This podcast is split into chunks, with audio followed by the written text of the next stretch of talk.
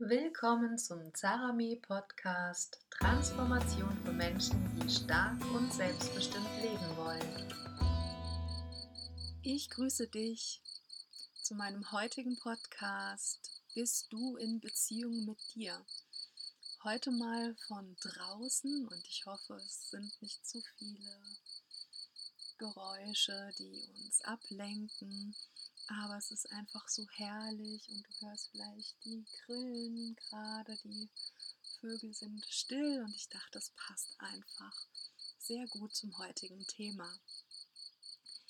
Ich habe an irgendeinem Punkt für mich plötzlich verstanden, worum es im Leben wirklich geht und wieso Menschen krank werden oder an bestimmten Krankheiten leiden und wie unser Körper Bezug darauf nimmt und nehmen muss auf unseren seelisch-geistigen Zustand.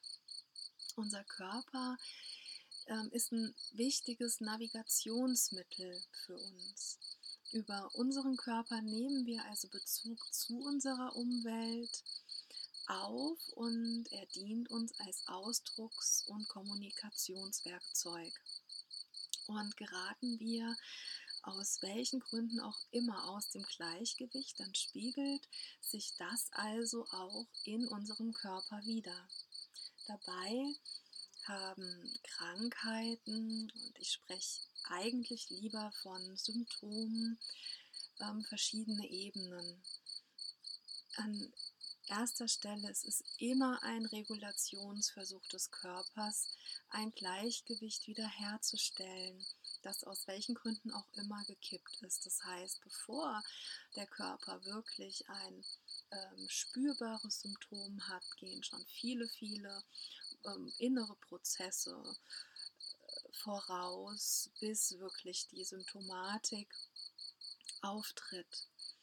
Hm, Jedes Symptomatik gibt dir Hinweise auf deinen seelischen, geistigen Zustand wo du dich begrenzt oder dich selbst klein machst, wo du in Lebensumständen dich befindest, die ja, die dich stressen, die dir eben nicht Freude oder Glück bringen, sondern vielleicht anstrengend und schwierig für dich sind. Wir alle kennen solche Zustände, die gehören auch dazu. Ähm, sie sind Wachstums- Hilfen oder Entwicklungsaufgaben für uns sind aber nicht als Dauerzustand gedacht.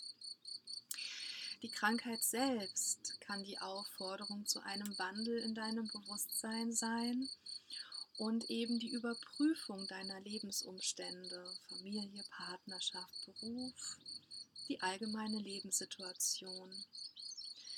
Und eine weitere Möglichkeit von Symptomen ist ähm, dass der Körper bereits entgiftet und umstrukturiert ähm, und seine Zellen sozusagen neu organisiert und dieser Umstrukturierungsprozess Symptome hervorruft.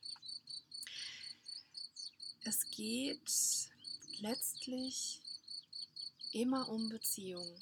Wir leben in Bezug zu unserem Umfeld und wir sind nicht getrennt davon und es gehört für mich dadurch eben auch zur Grundanamnese in der Arbeit mit meinen Klienten, mir natürlich auch das Lebensumfeld eines jeden genauer anzuschauen und zu fragen, wie glücklich bist du und wie wohl fühlst du dich in deinem Leben wirklich. Und alles gut soweit reicht mir in dem Fall eben nicht. Nicht, wenn du wirklich nachhaltig dich selbst und dein Leben verstehen und gegebenenfalls ja eben einfach verändern und verbessern willst. Und genau darum habe ich mich auch auf die Heilung von emotionalen Verletzungen spezialisiert, sozusagen als natürliche Konsequenz meiner Erfahrungen, sowohl bei mir selbst, meinem Umfeld, als auch bei allen Klienten, die bereits mit mir gehen oder gegangen und gewachsen sind.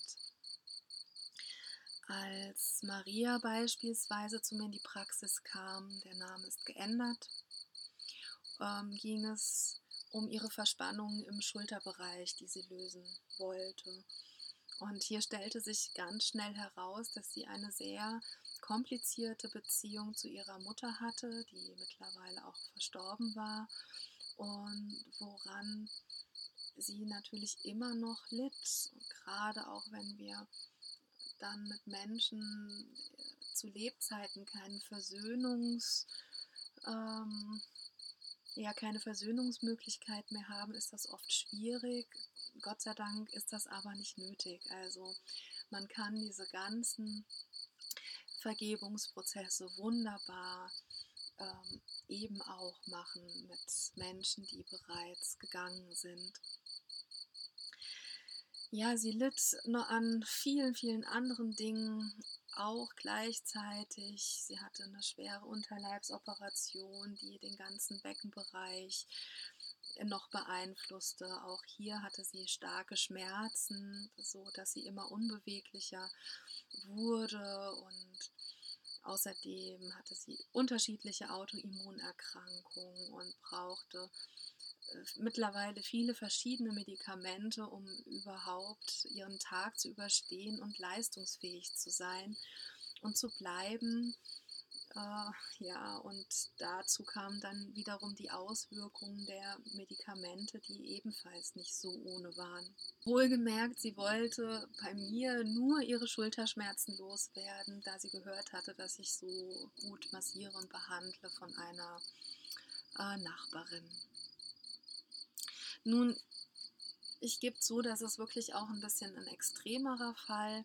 Doch genau hier wird auch das Potenzial von energetischer Beziehungsarbeit klar und wie wichtig sie ist.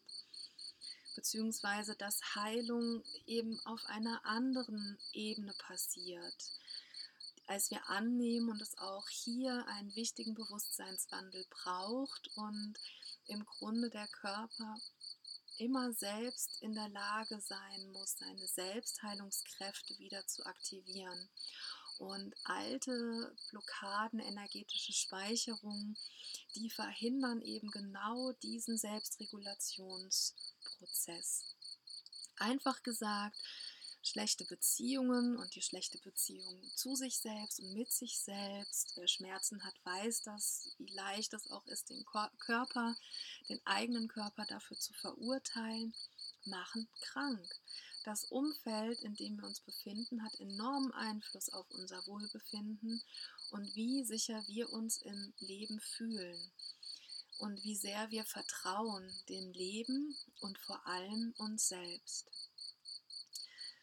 Es ist bereits erwiesen, dass die Umwelt auf die Gesundheit Einfluss nimmt und dass, wenn hier bestimmte Parameter verändert werden, sich auch die Gesundheit verbessert. Die genetischen Schalter und die Areale vom Stress im Gehirn sich deutlich verändern und verbessern können. Das Aufräumen und die Klärung der eigenen inneren übernommenen angelernten und erfahrenen Beziehungsmuster wirken sich also direkt auf den Körper und auf dein Wohlbefinden aus. Und eigentlich ist das doch logisch, oder? Die Beziehung zu deiner Ursprungsfamilie, also den Eltern, Großeltern, Geschwistern, nimmt dabei natürlich eine zentrale Rolle ein, denn von ihnen hast du gelernt, Beziehungen zu leben, dich emotional sicher, geborgen und verbunden zu fühlen oder eben einsam, getrennt, in Konkurrenz, verunsichert und ängstlich. So viele Menschen haben bereits in der frühen Kindheit die innere emotionale Verbindung zu sich selbst und ihren Eltern oder einen Elternteil verloren.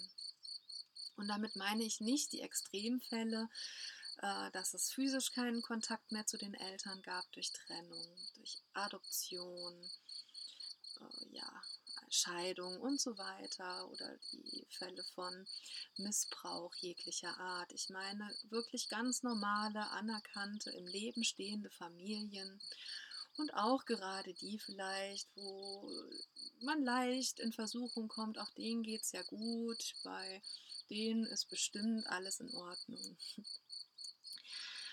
Einem Kind wirklich Geborgenheit, emotionale Stärke und Sicherheit, das Gefühl der Verbundenheit zu vermitteln, beziehungsweise dieses Feld zu erzeugen, ist eine Aufgabe, denen wenige Menschen wirklich gewachsen zu sein scheinen. Und das hat überhaupt nichts mit Schuld oder Versagen zu tun. Es ist ein einfacher Fakt mit ganz vielen unterschiedlichen Gründen.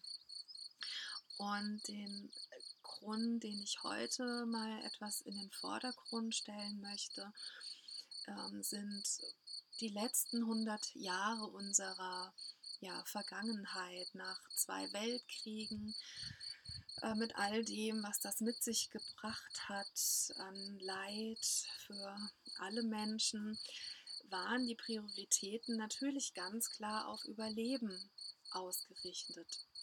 Die Erlebnisse und Traumas, die unsere Voreltern erlebt haben, waren teilweise immens und sie sind eben in den wenigsten Fällen wirklich verarbeitet.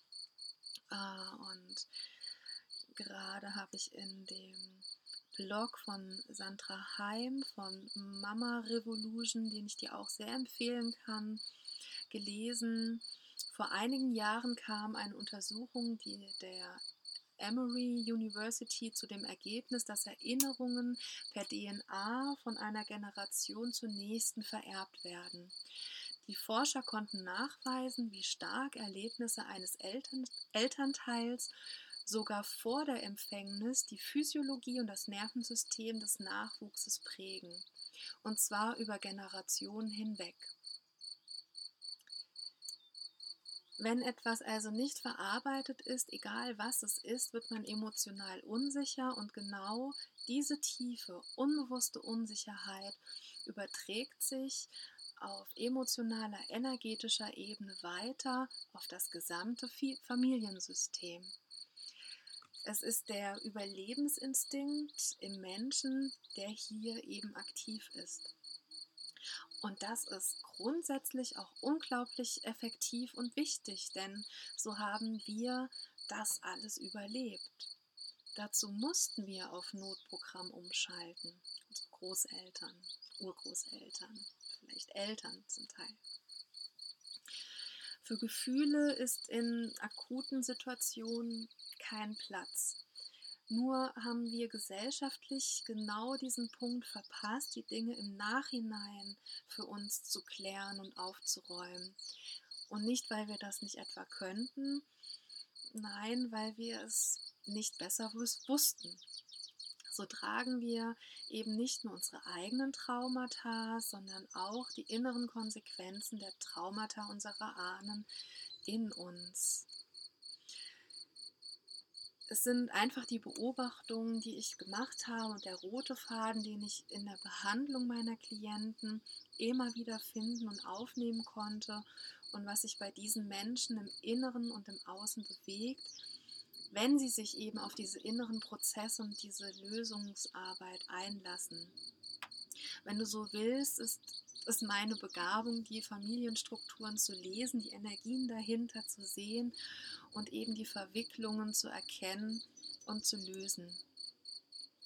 Im Fall von Maria entstand ein tiefer Heilungs- und Wachstumsprozess, der auch noch anhält und ja auch wirklich schon über Jahre hinweg geht. Ich möchte nicht vortäuschen, dass alles mit einem Fingerschnipp sofort weg ist. Wir entwickeln uns und natürlich kommt es darauf an, wie weit und wie tief jemand eintauchen möchte und gehen möchte.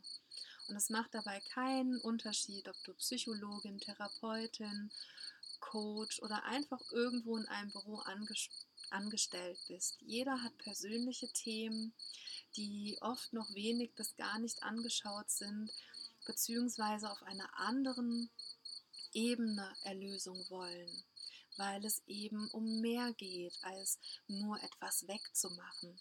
Es reicht nicht, sie analytisch zu verstehen oder das Verhalten oberflächlich zu verändern. Es geht um so viel mehr. Im Grunde geht es an irgendeinem Punkt auch immer um die Lebensfragen. Wer bin ich eigentlich? Was ist der Sinn des oder meines Lebens? Warum bin ich hier? Wer oder was ist Gott? Was ist die Seele? Und wie stehe ich in Beziehung zum Leben? Dieses innere Vertrauen aufzubauen, sich zu entwickeln, eine neue Weltsicht für sich zu verinnerlichen, den Körper und die Symptome lesen und für sich deuten zu können, das braucht eine Weile. Und je nach Tiefe und dahinterliegenden persönlichen Thematiken Mm, natürlich unterschiedlich. Das eigene Selbst wirklich zu entwickeln und nicht einfach nur die übernommenen Muster der Generation vor dir weiterzuleben und wieder weiterzugeben wie ein ferngesteuertes Kaninchen. Es geht ums Dasein, mit dir selbst verbunden sein, dein Selbst zu ergründen und deine Beziehung zu dir und deiner inneren Kraftquelle zu intensivieren oder überhaupt wieder aufzubauen. Die Schulung deiner Intuition und Wahrnehmung wieder ja ganz aufzunehmen, zu vertrauen, zu lernen, was dir und deinem Körper wirklich zuträglich ist und die Selbstheilungskräfte wirklich unterstützt.